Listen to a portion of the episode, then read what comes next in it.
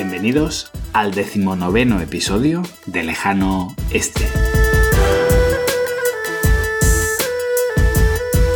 Desde el corazón de la Ruta de la Seda, os habla Adrián Díaz, consultor de desarrollo de negocio en Asia.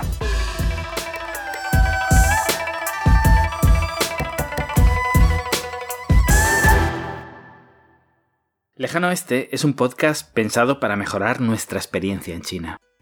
Relatamos vivencias, contamos técnicas, revivimos problemáticas y ofrecemos pistas sobre lo que puede ser más eh, beneficioso para nosotros, ya sea a nivel personal o empresarial.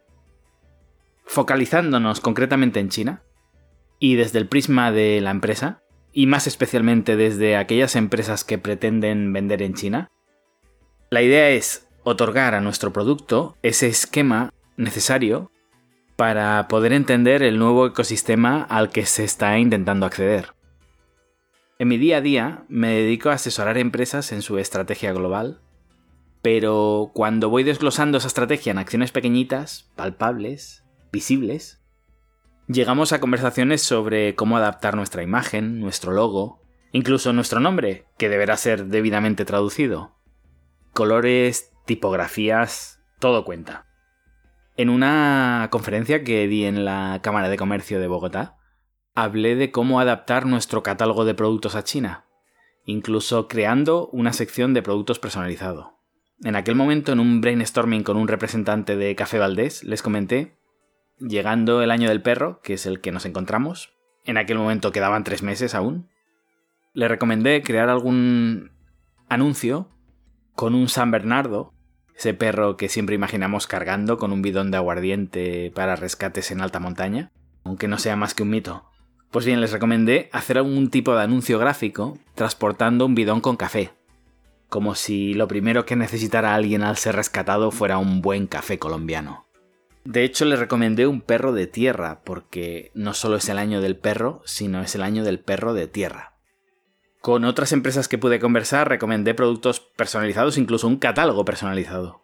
Mostrar al público chino que nos interesa y que nos esforzamos por él no solo es necesario desde un punto de vista de seducción, es que va a ser imprescindible porque a poco que indaguemos nos daremos cuenta que el producto estándar no les sirve.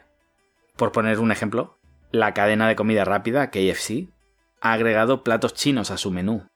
O también, por ejemplo, el Audi A3, un coche que para mí fue una referencia cuando era un chaval. En China prácticamente se eliminó del catálogo por pequeño. La serie 1 de BMW. O también el Audi A1, son coches sin prácticamente marketing en China, donde se da por descontado que los coches pequeños simbolizan un, quiero y no puedo. Y no tenemos que hablar solo del producto, sino del espacio de venta. Cadenas como Starbucks, que en Estados Unidos cuentan con cafeterías del tamaño de un kiosco, en China se les otorga espacios gigantes. Y no precisamente porque el suelo sea más barato, todo lo contrario. Otro ejemplo, Pizza Hut entró en China como una opción de lujo para clases medias altas, Recuerdo la primera vez que pisé uno en China, que me quedé alucinado con la limpieza y la decoración. Cuando le contaba a mis conocidos que en Europa si llevabas a tu pareja al Pizza Hut en tu primera cita, la perdías, ellos, claro, no, no lo entendían.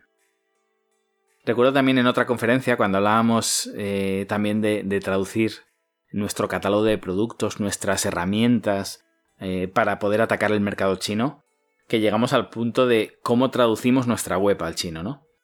Y, tuvimos, yo siempre digo que, muchas veces en China tenemos que reiniciarnos, ¿no? Como, como el PC que se te ha colgado, que te ha salido aquella pantalla azul odiosa, y le tienes que dar a reiniciar porque ya no, porque ya no da más de sí, ¿no? Pues a veces los humanos tenemos que reiniciarnos porque nos quedamos colgados eh, cuando, cuando, nos, cuando nos dan una explicación que nos deja en shock, ¿no? Y en este caso, claro, cuando te están hablando de cómo traducir una web al chino y les dices que no, que los chinos ya no usan webs, ni mails, ni nada de eso. Que son cosas del pasado. Lo explico en el, en el séptimo episodio de, de Lejano Oeste, así que, así que no entro más por aquí.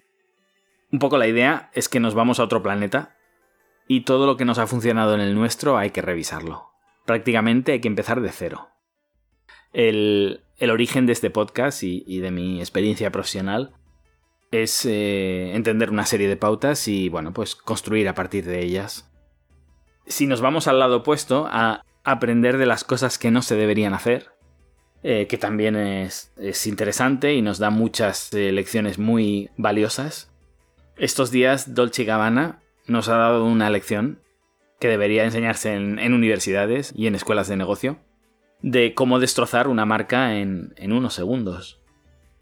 Para los que estéis fuera de lo que ha pasado, que entiendo que, seréis muy pocos a estas alturas, os hago un resumen rápido de lo, de lo sucedido. Dolce Gabbana crean un anuncio en el que se ve a una joven china estereotipada intentando comerse, entre otras cosas, una pizza con palillos. Una voz en off, masculina claro, enseña a esta guapa y tonta cómo hacerlo sin parecer ridícula. Cómo hacerlo de usar los palillos. Hasta aquí eh, bordeamos el abismo, pero creo que la situación era reconducible. De hecho, esta firma estaba preparando en Shanghai el evento del año. Y bueno, era de hecho el evento más importante de su historia y habían invitado a un montón de famosos chinos de primer nivel, los actores más famosos, actrices, modelos. De repente aparecen unas capturas de pantalla, presuntamente de Stefano Gabbana, donde cuando a este le recriminan el anuncio, este que os comentaba, habla de un complejo de inferioridad chino por ofenderse, los llama mierdas y ahí obviamente ya explota todo. A partir de aquí empieza una caída en picado, donde las sensaciones que le han dado las riendas de la diligencia a un mono con dos pistolas, y cada movimiento no hace más que empeorarlo todo. Primero usan la ya muy manida excusa de me han hackeado la cuenta. Y la verdad es que a mí me surgieron dudas de que la conversación fuera real. Un inglés bastante torpe, unos insultos muy extraños que no encajan en absoluto, pero da igual, como os digo, la bola de nieve no dejaba de coger velocidad. En una declaración oficial muy poco afortunada, creo que fue el propio Stefano Gabbana, en lugar de disculparse, se defendió de forma muy poco inteligente y enfadó todavía más al público chino. En ese momento, algunas celebrities chinas ya daban por cancelada su participación en el evento y empujaban al resto a hacer lo mismo. Por momentos, patrocinadores y socios locales están anunciando la cancelación de colaboraciones. Las plataformas de venta online han retirado los productos de la venta. Y tampoco han faltado protestas a nivel de calle. Han recibido boicots en sus tiendas, los consumidores están colgando vídeos rompiendo sus productos, limpiando el baño con ellos, o señalando agresivamente a cualquiera que se atreva a usarlos, que son pocos en estos momentos también hay que decirlo. Una vez ya ha explotado todo y ya parece irrecuperable, un vídeo ya así, agachando la cabeza, con las disculpas, ahora sí, incondicionales, que lamentablemente han llegado demasiado tarde.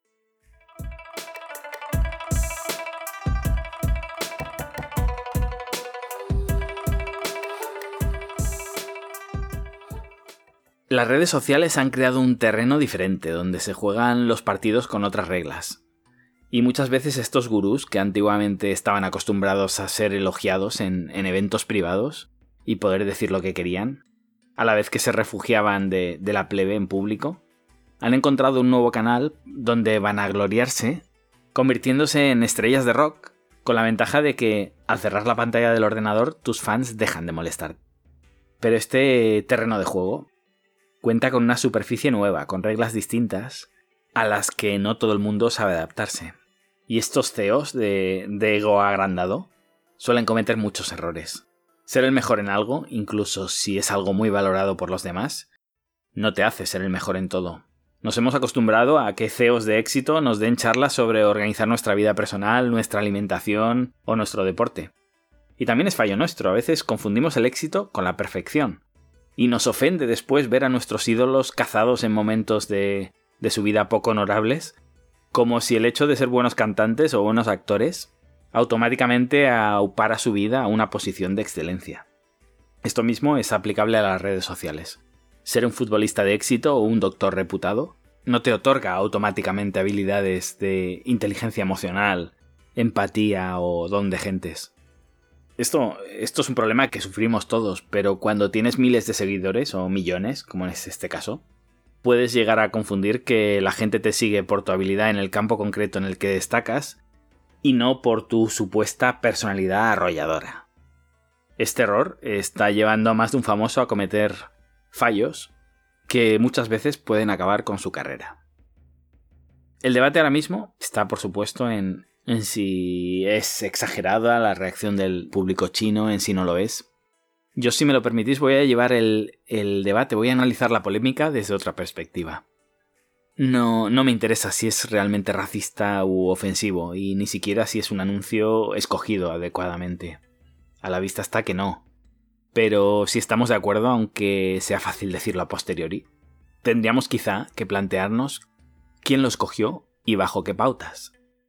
No quiero quedarme en el análisis de la noticia o en la crítica fácil a, Dolce Gabbana por incompetentes, sino que vamos a tratar de llegar a la raíz y vamos a intentar llevarnos una lección que espero os pueda servir en vuestras estrategias de implantación.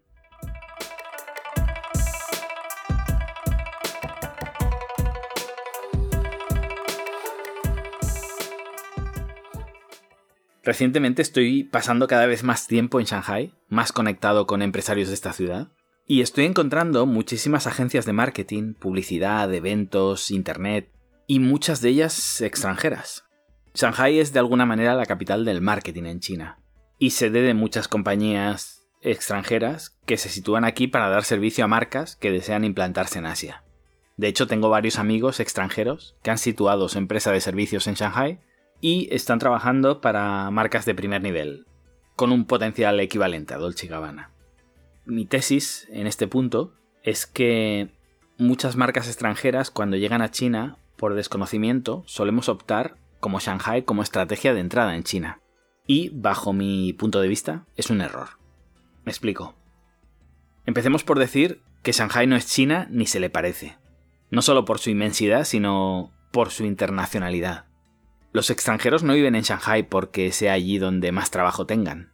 Es contrariamente donde más competidores tienen, como trabajadores y como empresarios. Es realmente donde la competencia es más feroz y por tanto los márgenes son menores, a la vez que el coste de vida es el más alto de China. Ergo, tus opciones de disfrutar de tus beneficios son mucho menores. ¿Y por qué están en Shanghai entonces?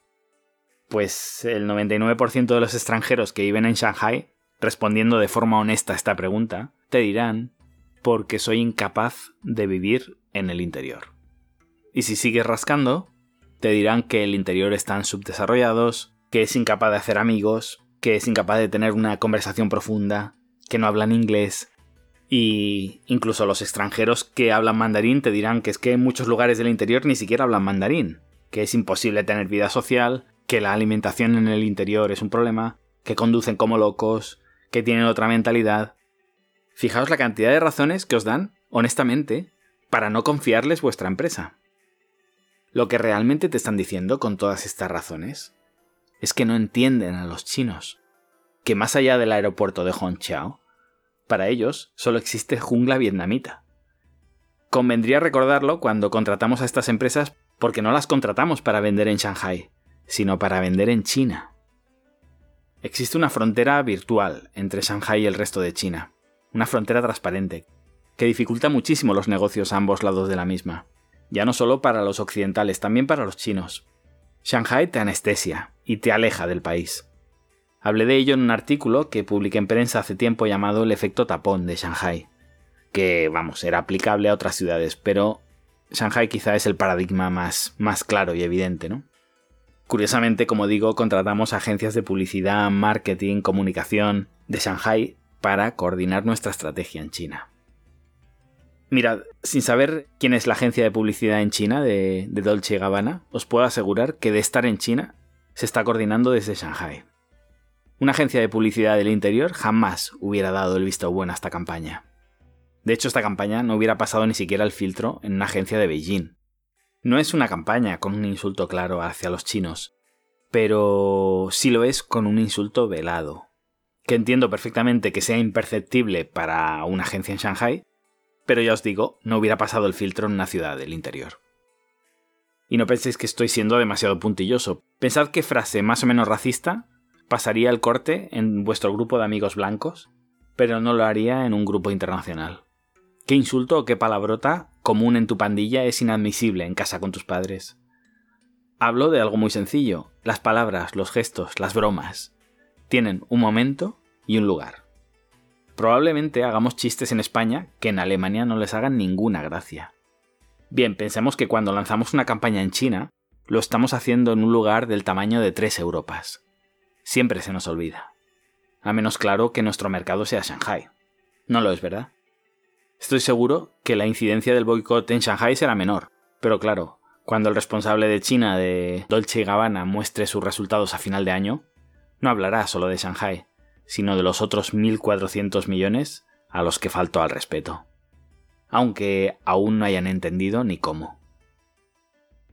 La discusión de si es racista o no es racista o si se ha sobredimensionado el tema me parece completamente trivial. La puedo entender como, no sé, debate de youtubers un domingo sin fútbol, pero desde el punto de vista empresarial significa no entender absolutamente nada. Como os decía en el episodio 2 sobre las supersticiones en China, es indiferente lo que penséis vosotros, lo importante es lo que piensan todos. Ganar la discusión no cambiará la realidad. Yo al menos, cuando tengo un cliente insatisfecho que quiero recuperar, no envío a alguien de mi equipo a demostrarle que tenemos razón. Lo envío a reconstruir puentes.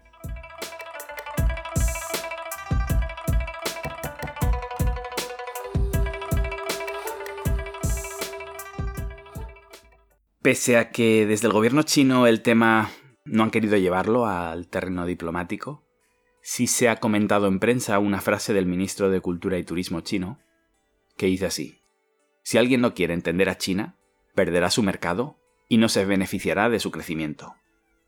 Vemos que es una frase bastante reactiva. Eh, se puede ver desde un punto de vista agresivo, pero realmente los chinos piensan así, es decir, yo no te he llamado, Siempre hemos alabado que los chinos venían a nuestros países a trabajar.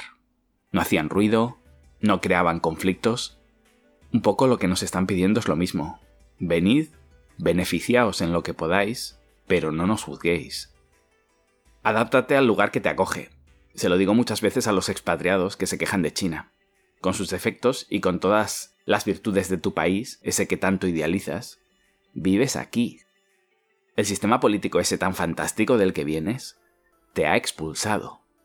Y el que te ha acogido, y donde estás prosperando, es ese otro país que tanto criticas. A veces creo que nos falta honestidad intelectual.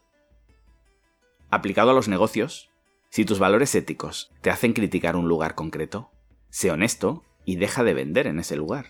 No pasa nada. Además, podrás presumir de ello. Y evitarás llevar tus principios al borde del cinismo predicando unas ideas y, practicando las contrarias. Dolce Gabbana tiene un reto sensacional por delante.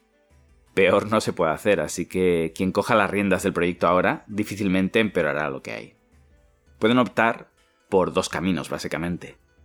Huir hacia adelante y dar por perdido el mercado chino, o esforzarse brutalmente por este mercado y basar toda su estrategia de futuro en él. China supone un tercio de todo el consumo de lujo mundial, así que será un palo del que costará, si lo consigue, recuperarse. Desde luego, sobrevivir a una competición mundial evitando el mercado chino me parece una oda a la eutanasia. Con lo que imagino que en los próximos meses asistiremos a una campaña mediática de adoración de Dolce Gabbana por China sin precedentes, empezando por el próximo año nuevo chino. Si decimos que el capitalismo es una selección de las buenas ideas empresariales, porque las buenas sobreviven y las malas desaparecen, Dolce Gabbana va a probar en sus carnes el darwinismo puro del mercado, y veremos si sobrevive a este golpe. Desde luego pagarán por su error. Una lección para todos y algo que, como decía, se debería enseñar en las escuelas de negocio, donde la inteligencia emocional roba cada vez más espacio a los números. Os dejo con un proverbio chino, hoy uno muy simple, tan simple que a veces lo olvidamos. Cuando bebas agua, recuerda la fuente. Gracias y hasta pronto.